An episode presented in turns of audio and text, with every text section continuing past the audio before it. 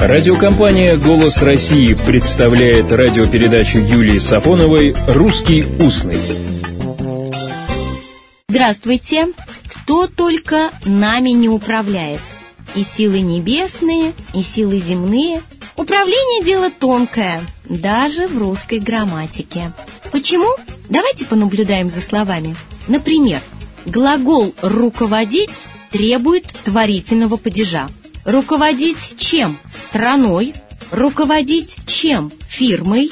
А если так можно выразиться, единоутробное слово «руководство» уже управляет падежом иным, родительным.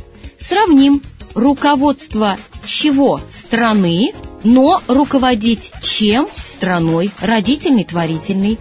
Руководить фирмой, чем творительный, но руководство чего фирмы. Никакого единочалия. Но и это не все.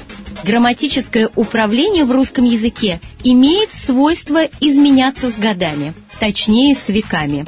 Вот у Гончарова в обрыве находим «Кто воды боится, весь век бегает реки, в лодку не сядет».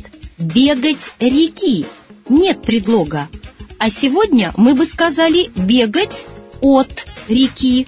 Употребили бы предлог. Вот такая модернизация управления. И само слово «управление», что интересно, управляет по-разному. Если речь идет о непосредственном руководстве каким-либо процессом, то управление требует творительного падежа. Управление делами президента, то есть руководство этими делами, творительный падеж. А если управление – это организация, то управление требует родительного падежа. Управление чего? Налоговой полиции. Управление погранслужбы. Управление внутренних дел. В конце концов, управление образования. Управление банка.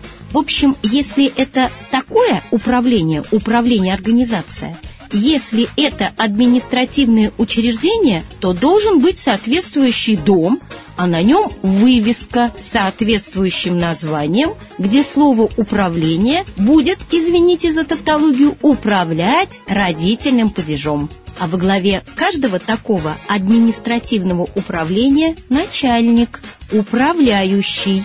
Этот управляющий настоятельно требует творительного падежа управляющий банком, так же, как и другие начальнички, заведующий кафедрой, заведующий чем? Отделением, командующий флотом, командующий армией и, в конце концов, главнокомандующий вооруженными силами. Вот так рулит, выражаясь русским устным, наша русская грамматика. А еще управление, точнее ошибки в нем, вечная беда чиновников – Согласно договора. Ошибка? Это ошибка.